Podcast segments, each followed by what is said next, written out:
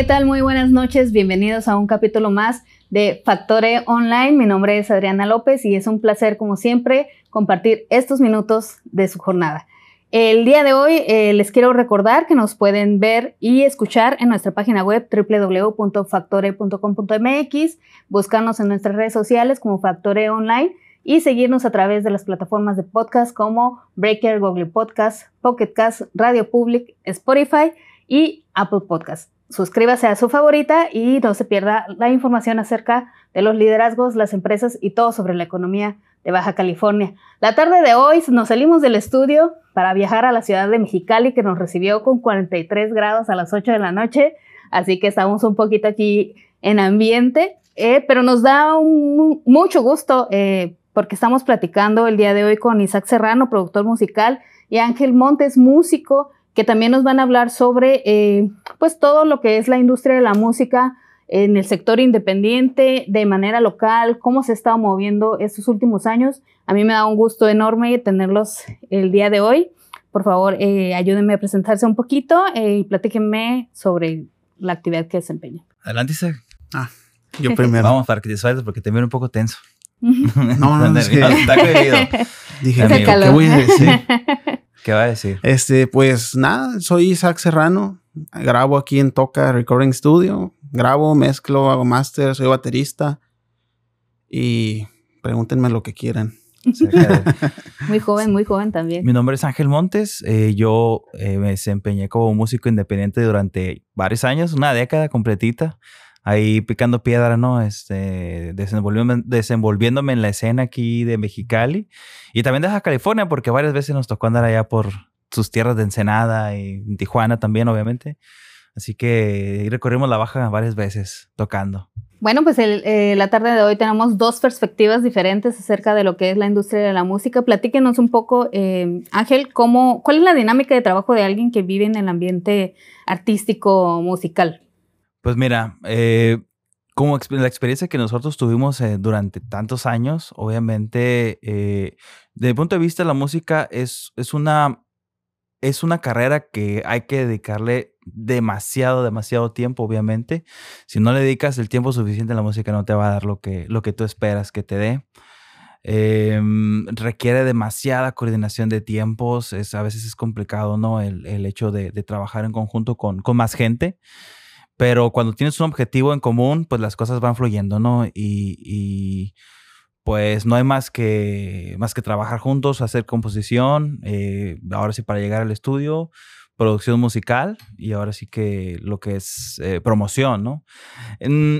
cuando nosotros empezamos, eh, que fue hace ya 10, 12 años, eran otros tiempos, ¿no? Estábamos como en una especie de transición de lo que era el impacto que estaban empezando a tener las redes sociales en lo que era la... lo análogo, ¿no? Sí, no, en lo que era la, promoción musical. De hecho, nosotros al principio nos, nos, costó un poquito de trabajo entender cómo estaba cambiando la promoción musical, ¿no? estamos hablando de hace, de que 2008, 2009, cuando ya no era tanto el formato de hay que grabar, grabar y, vamos a tocar y vamos a tocar y vamos a tocar. Y a nosotros sí nos costó un poco de trabajo entender que el consumo musical estaba cambiando, que la gente ya estaba consumiendo más videos, y en ese tiempo grabar un video no era tan fácil, no había tanto, tantas facilidades, eh, eh, no, no, eh, eh, si querías grabar un video era caro y realmente YouTube empezaba a, a despegar, ¿no? Bastante fuerte y, y, a veces los recursos hacían falta, ¿no? Para los músicos independientes que, que realmente la música todavía no daba el dinero que se requería. O sea, para poder llevar a cabo esos proyectos de que vamos a grabar una canción y vamos por un video, canción, video, canción, video, que es más o menos la dinámica que, o es más la dinámica que tenemos ahorita, más que entrar al estudio, 10 canciones, 12 canciones a grabar y vámonos a, hacer un tour, ¿no? Empezó, nosotros nos tocó esa transición y fue un poquito complicado. Creo que todavía el camino está más trazado. Creo que eh, ya está bastante, bastante desarrollado lo que son redes sociales. Creo que ya está más claro el camino a seguir. Eh, lamentablemente nosotros no nos tocó tener esa información a la mano, ¿no? Entonces ahí es donde ya, ya las redes sociales realmente se convirtió en el, en el, en el método, ¿no? De, de, promoción musical. Sí, de hecho ahora ya es, es redes, es muerte de forma digital. es promocionar en línea todo, grabar. Hay grupos que ni siquiera tocan en vivo, nada más graban, hacen su promoción y, pues se mueven. Y a nosotros sí nos, toca, nos tocó ir a, a disqueras ahí a entregar nuestros demos, a tocar en un chorro de bares y pues era una cosa completamente distinta, pero como era también la transición, pues sí era como estamos haciendo las cosas bien, no estamos haciendo las cosas bien, pero pues nos divertimos bastante. En tu papel como productor eh, musical, ¿cómo has visto también la, esta transición tecnológica pues antes se requerían grandes equipos o estudios más sofisticados, ahora que se puede hacer de una manera un poco más sencilla, hay más herramientas, eh, pues siempre y cuando pues tengas la información y el conocimiento de cómo hacerlo, ¿no? ¿Cómo has visto esta transición? Pues sí se ha notado bastante cómo los grupos ya se graban en sus cuartos y cómo sacan producciones pues bastante bien hechas. Muchas veces vienen al estudio nada más a hacer grabación de baterías o cosas que de plano ellos no pueden conseguir, que requieres muchos canales, una acústica adecuada, ciertos micrófonos, entonces sí se ha notado como antes, hablando como nosotros, ¿no? Que desde la primera rolita fuimos a un estudio y era imposible grabarte en tu casa en aquellos tiempos. a lo mejor sí era posible, ¿no? Pero para el presupuesto que era en esos años al que es ahora, pues ahora es mucho más accesible. Y pues la verdad que lo hacen muy bien, los, los morritos sacan cosas muy, muy chilas. Este, yo creo que, que, tiene también mucho que ver con perderle miedo a explorar nuevos recursos, ¿no? Eh, creo que por mucho tiempo la música estuvo estancada en el, bueno, siempre ha habido los tres rubros musicales, ¿no? La, producción musical, que es sacar el, disco, el, el, pues el listado de, música de un artista, la promoción por medio del espectáculo y la parte del licenciamiento de la música, ¿no? Lo que se vende ya tu música para un comercial o para este, un documental o para una película, ¿no? Entonces, eh, muchas empresas grandes como las disqueras, pues se empeñaban en mantener la producción de discos, mantener los estudios, este, acaparar pues ese mercado y pues de repente llega este conocido como el, el Napster también, que rompió este, toda esta tendencia de la música, este, el monopolio musical, ¿no? Y se metió a la, a la parte más digital y ya ese miedo también de la piratería, porque es bien sabido también que pues la gente, sobre todo en especial los mexicanos, eh, mientras menos paguen mejor, y si no pueden pagar, pues también. Entonces creo que eso también ha demeritado un poco el valor que se le ha dado al producto musical como tal. Pues sí, yo creo que sí. Aparte que, que lo que comentas, eso de Napster nos estamos yendo más años atrás, cuando yo creo que todavía existía un poco más la cultura de comprar el disco, ¿no? De, de, atesorar ese, ese mm, producto, ¿no? Ese, tenerlo físico y, poder abrir, tener la experiencia de desempacar tu, tu álbum, ver el librito, cosas que en aquel tiempo, digo, si nos remontamos en esos años, cosas que pues no tenías acceso pues, a, en internet, ¿no? O sea, tú, la única forma a veces de, de, de, de, conocer a los artistas era por medio de las fotografías que veías en los libros, en los álbumes. Y aparte que ahorita, híjole, eh, es hay tantas opciones musicales ahorita en, en, las, las, plataformas de streaming, ya sea Spotify o, iTunes, todas las que existen. Hay tantas opciones que ahorita ya no llega una disquera y te dicta lo que tienes que escuchar, como en aquellos tiempos, ¿no? En aquellos tiempos eh, los, los, los, artistas eran creados, porque a final de cuentas, si la música era buena o no, pues bastaba con repetirte una canción una y otra y otra vez para que te la empezaras a cantar, para que te empezara a gustar y para que terminaras en un concierto, ¿no? Y esa es la forma en la que te, te vendían un producto que probablemente ahorita ya no funcionaría tan bien como en aquellos años. Ahorita hay tantas opciones que tendrías que escuchar música todos los días, toda la vida para acabarte un porcentaje mínimo de lo que hay en, en, en lo que hay en internet, ¿no? Y, y creo que eso ha hecho que la música tenga una fecha de caducidad más corta. O sea, a lo que voy es que eh, ahorita un sencillo a lo mucho te aguanta uno o dos meses, cuando antes duraban dos, tres años en las listas, ¿no? O sea, ahorita la música es más, mm, es más rápido, fluye más rápido y, y créeme que, y es por eso que también los, los, los este, los, los, artistas actuales necesitan estar creando y creando y creando y lanzando y lanzando y lanzando porque ya no pueden esperar a como antes de que, ah, vamos a grabar un disco de 10, 12 canciones, promocionamos y en dos años ahí nos vemos en el estudio con nueva música. Eso ya es impensable en estos tiempos. Sí, hay quien sigue haciendo sus álbums, ¿no? De, pero son los que ya están súper consolidados. Generalmente se graban sencillos y el siguiente mes viene otro sencillo y es la forma en que se está moviendo ahora. Y, y ahorita que es lo de la piratería, pues siento que ya con las plataformas de streaming, YouTube y todo esto, pues ya nadie hace piratería. Creo que ese tema ya quedó atrás. Ya es algo bien accesible para todo el mundo, incluso gratuito.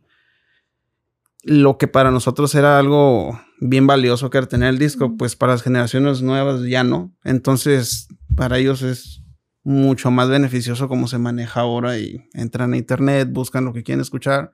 Como dice Ángel, hay un chorro de opciones. Y sí hay tendencias, sí hay cosas que se escuchan mucho más en radio y todo, pero pues también si a ti te gusta el surf, pues puedes encontrar un montón de opciones buscándole. Eh, aterrizándolo un poco al tema de la producción de música independiente, ¿qué diferencia este, la música independiente de la música comercial? ¿Cuál sería la diferencia más notable, aparte del presupuesto?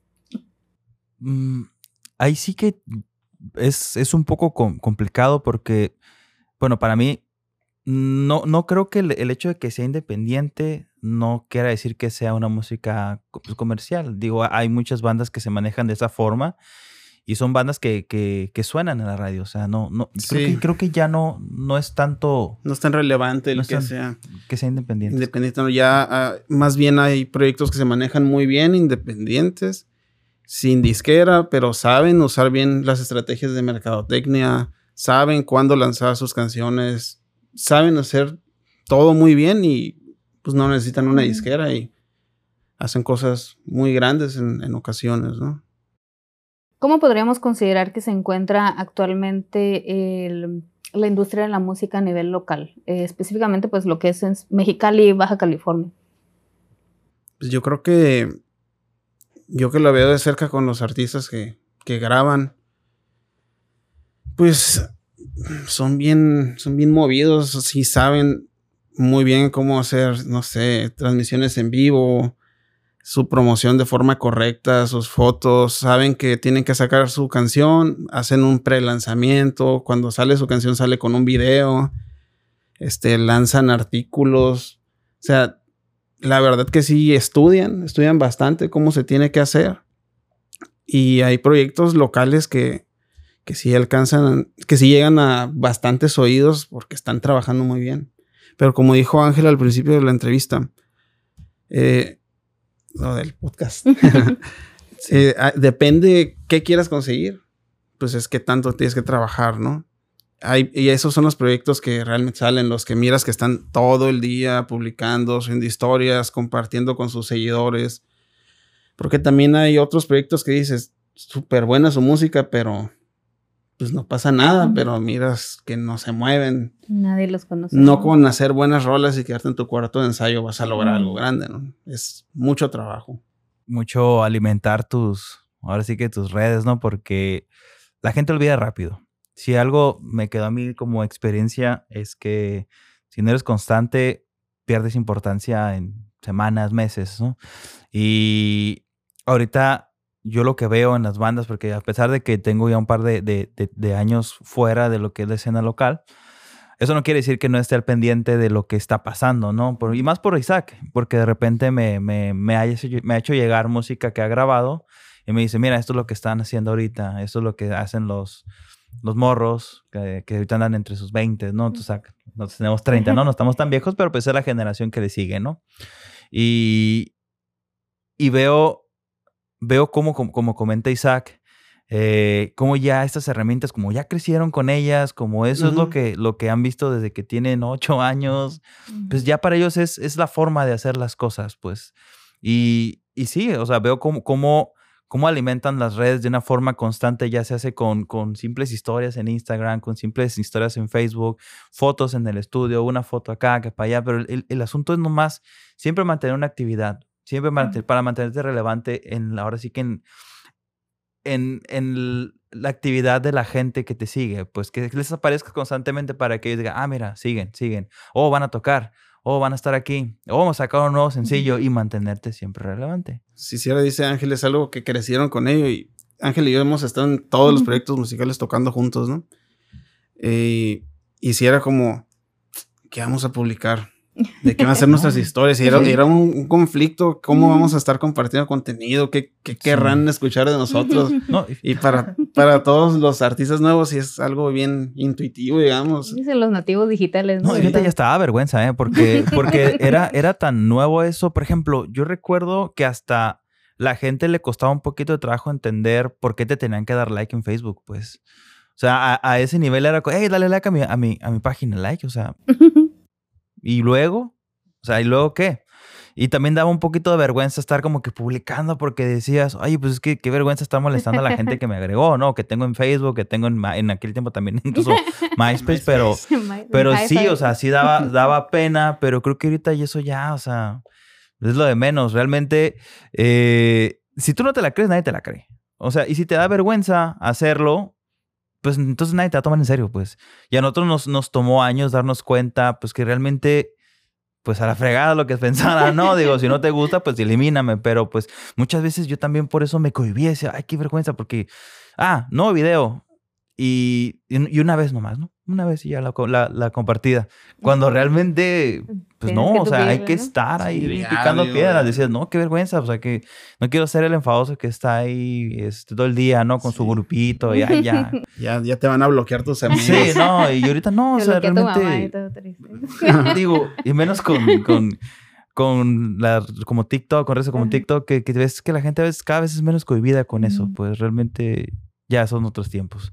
Y ojalá nosotros hubiéramos tenido ese, esos conocimientos en aquel tiempo, ¿no? Pero estaba en pañales, la Así verdad. Como, como Estaba- viejito estaba- hablando así. de Sí, no, es aquellos que- tiempos con... No, es que Sí, fíjate, no, no, no es que hayan pasado tantos años, simplemente que las cosas han cambiado de una forma muy, Muy rápido, rápida, sí, pues, eso muy sí. rápida. No, digo, te estoy hablando que hace nosotros cinco años, que no hace mucho tiempo, este, se manejaba diferente que ahorita, pues, realmente te- era distinto. Y, y tenías que adaptarte rápido o, o ni modo, o morías, o sea, ¿por qué? Porque seguían saliendo más bandas, más bandas y más bandas y más bandas y, y, y pues si no... Eso también. Hay de bandas muchísimas. Y también eso, pues hay tantas bandas que también es medio complicado encontrar joyitas, pues porque es tan fácil grabar una canción, subirla a todas las plataformas que el que se le antoje está en todos lados.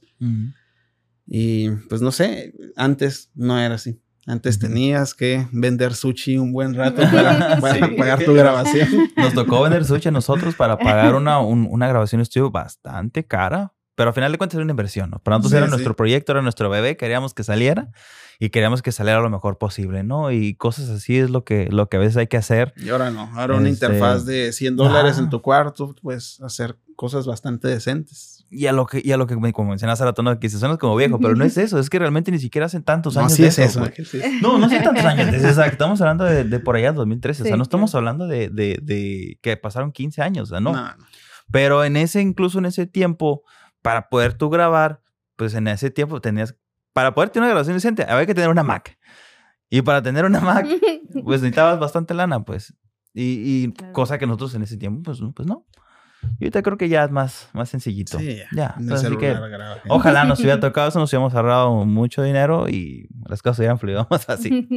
Sí. Bueno, pero eh, digo, eh, lo que están diciendo es muy cierto. O sea, ahorita los que están invadiendo toda la escena musical, pues son de cierta edad, este, más centennials que millennials, Sí. ya nos están desplazando un poco.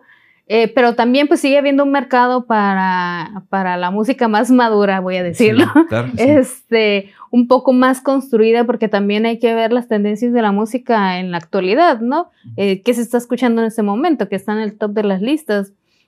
¿Cuál es la música y quién la está escuchando? Pues entonces, yo creo que, eh, eh, por lo menos eh, lo que yo considero es que hay, hay nichos, igual que en todas las empresas, Sí. para cada tipo de música, ¿no?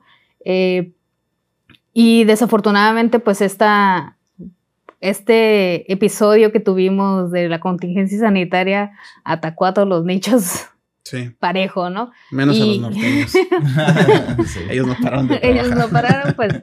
Este, de hecho, recientemente, eh, verano del año pasado, tuvimos una plática con eh, la Asociación de Músicos en Ensenada y estaban hablando justamente de eso, cuando se detuvieron las actividades este, de restaurantes, bares, salones de eventos, pues muchos músicos se quedaron sin trabajo. Las Sí. bandas jóvenes, los eh, tacataca, todo cualquiera que hiciera eh, música en vivo, pues se quedó pausado por completo, sin saber, porque al no ser una actividad esencial, pues todo su, su, su trabajo, ¿no? Eh, se pausó. ¿Cómo lo vivieron ustedes en ese momento? ¿Cómo lo pudieron observar?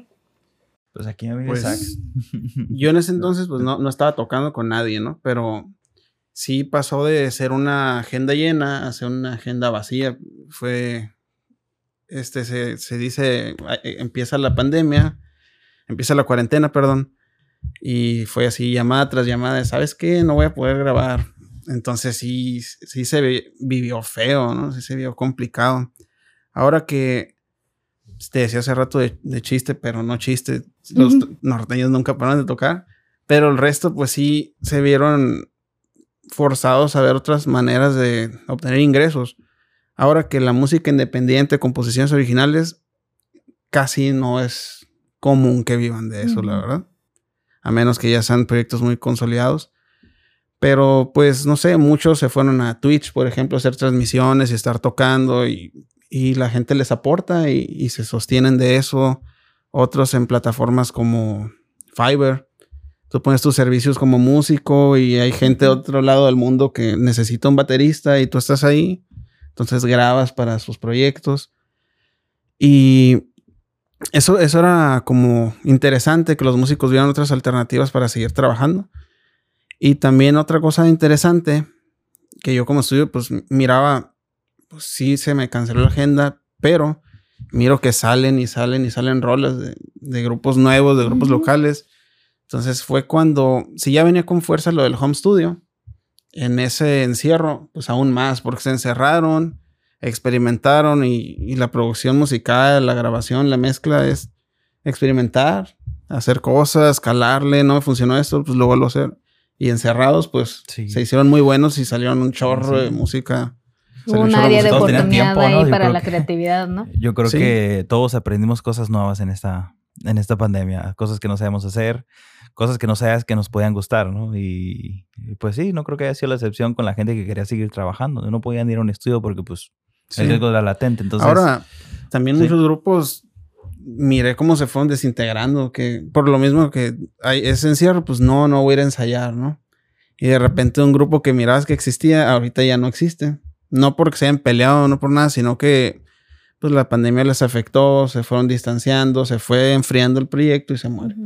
Otros lo manejaron bien y yo grabo guitarras en mi casa, mándame los bajos desde la tuya y, y armamos la canción en un- una computadora y ahora sí que cada quien como supo manejarlo y como quiso manejarlo, ¿no? oye, y ahora que ya hay más como libertad, vamos a decirlo entre comillas, de, de, de salir, eso ha cambiado, me imagino, ¿no? O sea, ya tienes más Sí, sí ha cambiado. Ya, ya fluye Ya más está la chambita, recuperando la- ya- la ya te vuelven a buscar, clientes. oye, ya podemos ir. Sí, sí ha cambiado, pero no es, no es igual. Todavía no es, no es como antes.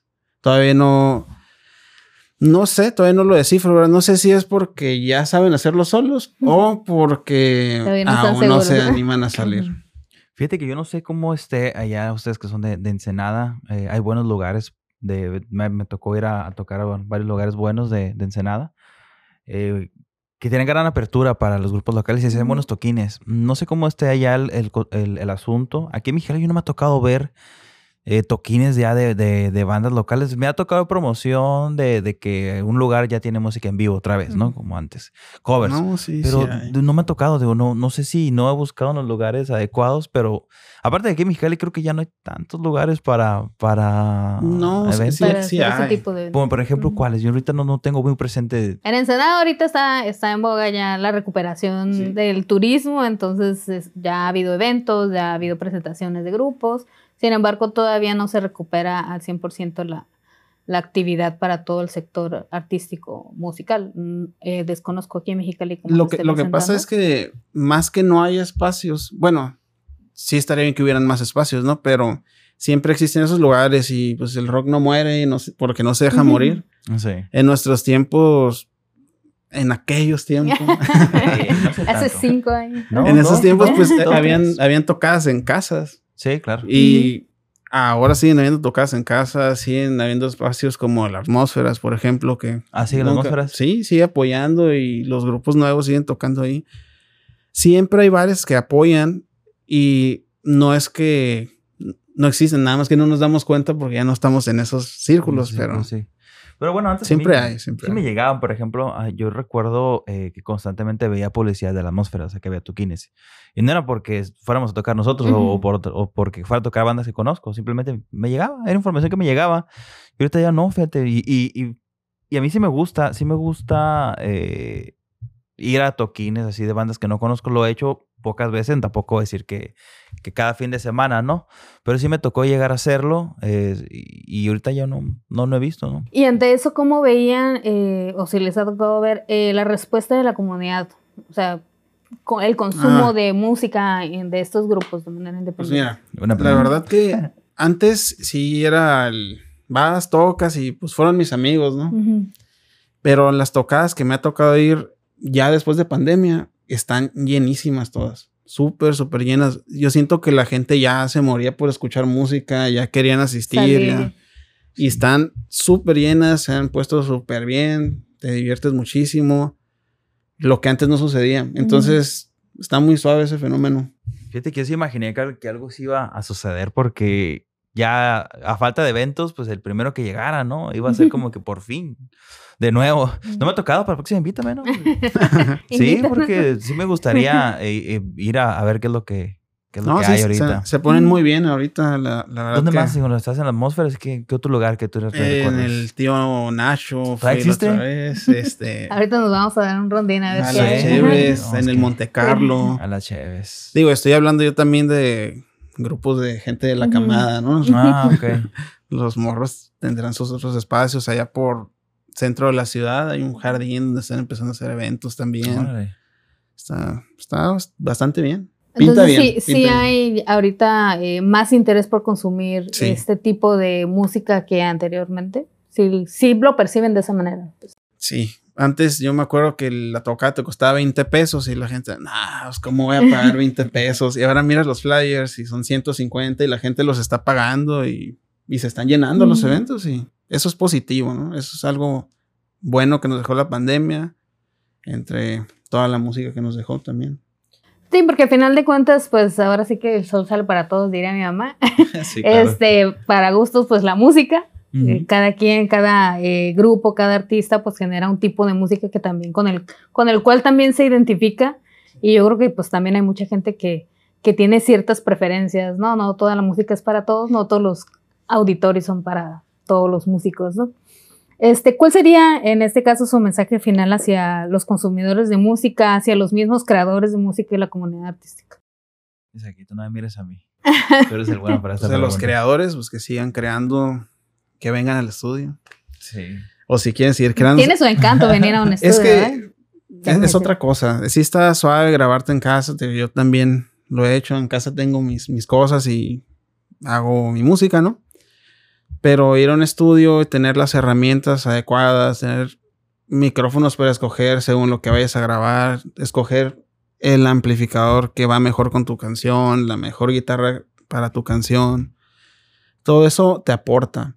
Y aparte Ya la parte de la retroalimentación también. Ah, claro, claro, sí. Uno siempre hace sugerencias a, a los proyectos y si las toman, pues bien, y, y si no, pues también. Algunos ya tienen una visión muy clara y por eso no quieren escuchar opiniones y al final dices, ah, pues con razón no querían escucharme Ujú. si hacen cosas buenas.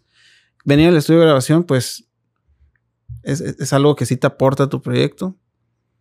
Y pues si no van a venir, sigan grabándose en sus casas y el chiste es que sigan haciendo música y el auditorio, pues que sigan apoyando como con ese mismo amor que tienen ahorita y que estuvieron extrañando a los proyectos que tanto les gustaban, pues sigan haciéndolo. que no pare. Excelente. Así es. Ángel. Fíjate que ahorita que lo mencionas, pues sí tiene su, su magia venir al, al estudio, ¿no? Y, y, y, siempre cae bien tener unos oídos ajenos a tu, a tu música, que claro, que pueda aportar, pueda sugerir. Y pues si es para mejorar, pues que pues, obviamente se acepta, ¿no? Y ¿qué, qué, mensaje para los creadores. Híjole, no, yo, yo, creo que aquí lo importante va a ser siempre creértela. Es bien importante porque o sea, nada, no sé si, si a cliché, pero es que si neta, si no te la crees tú, la gente no te la va a creer. Y es importante meterte en el personaje de que soy músico, soy un artista y esta es mi música, este es mi arte, escúchalo. Mira, sonó bien como volver, ¿no? Sí. Este, es, este, es mi arte, este es mi arte. Este... Yo dije, no voy a decir nada. ya lo estaba esperando, volteé a ver y saca de repente. No, este es, este, es el, este es mi arte, esto es lo que produzco, es mi música, escúchala y nos vemos en el toquín, ¿no? Porque al final de cuentas el toquín también, digo, obviamente la música está ahí para el que la quiera, puedes escuchar todo lo que quieras en, en tus audífonos, en tu teléfono, en tu, en tu carro, lo que tú quieras. Pero esa esencia de la música en vivo jamás la vas a tener en, ninguna en ningún, este, plataforma de streaming, ¿no? Y, ese, eh, y si eres una persona que te gusta el ambiente de estar en una tocada, desde un toquín pequeño hasta un festival, pues qué mejor, ¿no? Y, y, y siempre vean a las bandas que tocan a, las, a la 1 o 2 de la tarde en los festivales, porque esas bandas después sí. vas a batallar para verlas o vas a pagar mucho más ah, dinero. Siempre apoya, pues siempre, es que, siempre hay que apoyar, porque es en serio, nunca sabes a quién vas a tener enfrente. Pues, nunca, nunca sabes. Y te puedes perder de una oportunidad o una bonita anécdota de, de que, ah, yo fui con, a verlos y me tocó verlos cuando éramos 5 o 10 personas. Mira, ahorita ya están cerrando un festival. Es bonito poder tener esas experiencias. No, pues muchísimas gracias por compartir eh, su experiencia con nosotros, eh, este mensaje tan importante también para la industria de pues seguir, seguir produciendo. Eh, fueron un salvavidas para la gente en tiempo de pandemia, fueron un desfogue yo creo que para esa presión de querer salir, pues por lo menos poder estar escuchando lo que te gusta, poder estar recordando los, tus conciertos favoritos. Creo que es una parte muy importante del desarrollo como ser humano, como sociedad aportar a esta parte este, artística y cultural, pues que debe de ser de interés para todos, ¿no?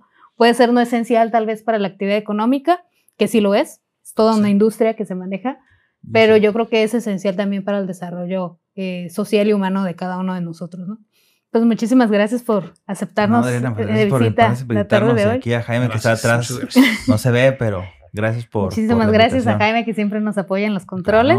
Este, esta vez le damos las gracias al estudio Toca Recording por recibirnos. Eh, yo les recuerdo que nos pueden ver y escuchar a través de nuestra plataforma web www.factore.com.mx, todas las plataformas de podcast, búsquenos, suscríbanse a su favorita y escuchen eh, nuestro podcast y también en redes sociales donde nos encuentran como Factore Online. Mi nombre es Adriana López y me despido de ustedes hasta el próximo episodio. Muy buenas tardes.